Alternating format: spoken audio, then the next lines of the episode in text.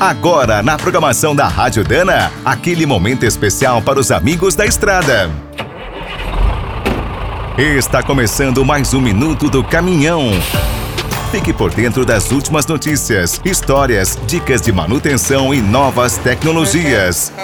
Criado na França em 1978, o Rally Dakar é a maior prova de off-road do mundo. Já percorreu a Europa, África, América do Sul e Oriente Médio. Os caminhões participam desde o início. Existem os modelos preparados de competição e também as unidades de apoio dos carros e motos. A organização da prova sempre está inovando e, nos últimos anos, criou duas novas categorias: uniu o passado, o presente e o futuro. Na edição de 2024, competiram 46 caminhões modernos a diesel, 14 brutos antigos, um híbrido elétrico e um movido a hidrogênio com diesel. No grupo principal, os motores podem ir além dos mil cavalos. As marcas variam: DAF, Ford, Ginaf, Rino, Iveco, MAN, Praga, Scania, Tatra e Volvo. Ao longo das 44 edições disputadas, a Camas conquistou 19 vitórias. Depois vem a Tatra com 6, Mercedes com 5 e Iveco e Perline com 4.